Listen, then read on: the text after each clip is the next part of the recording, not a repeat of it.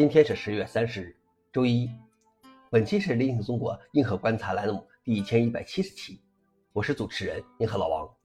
今天的观察如下：第一条，微软的人工智能投资稳定了其云业务。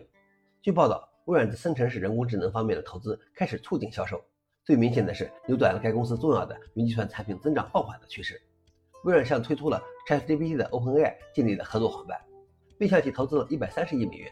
因此，微软被很多公司视为领先的人工智能供应商。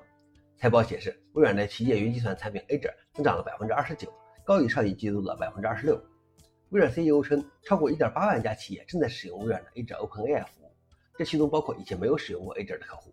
但是，虽然微软在必应搜索引擎中集成了人工智能驱动的聊天机器人，但是没有证据表明必应的搜索市场份额有实际增长。消息来源：纽约时报。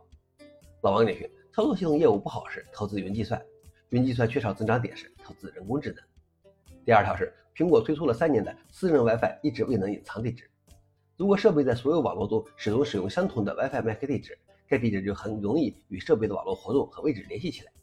私人 WiFi 地址旨在通过为每个不同的 WiFi 网络生成不同的 MAC 地址来避免自动跟踪。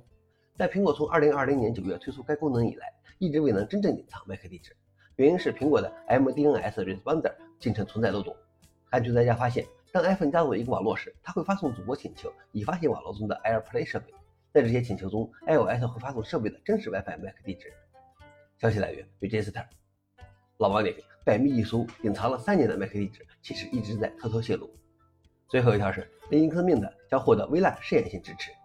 Linux Mint 是最后一个仅支持 X11 的重要 Linux 桌面之一，它正在发生变化。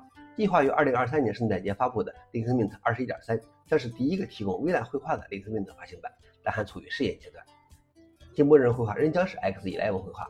开发者认为，Linux Mint 在二零二六年二十三点 X 发布之前不需要微软支持。微软绘画不会像默认绘画那样稳定，它将缺少一些功能，也有自己的局限性，也就是说还需要几年的时间来完善。消息来源：NetFile Linux。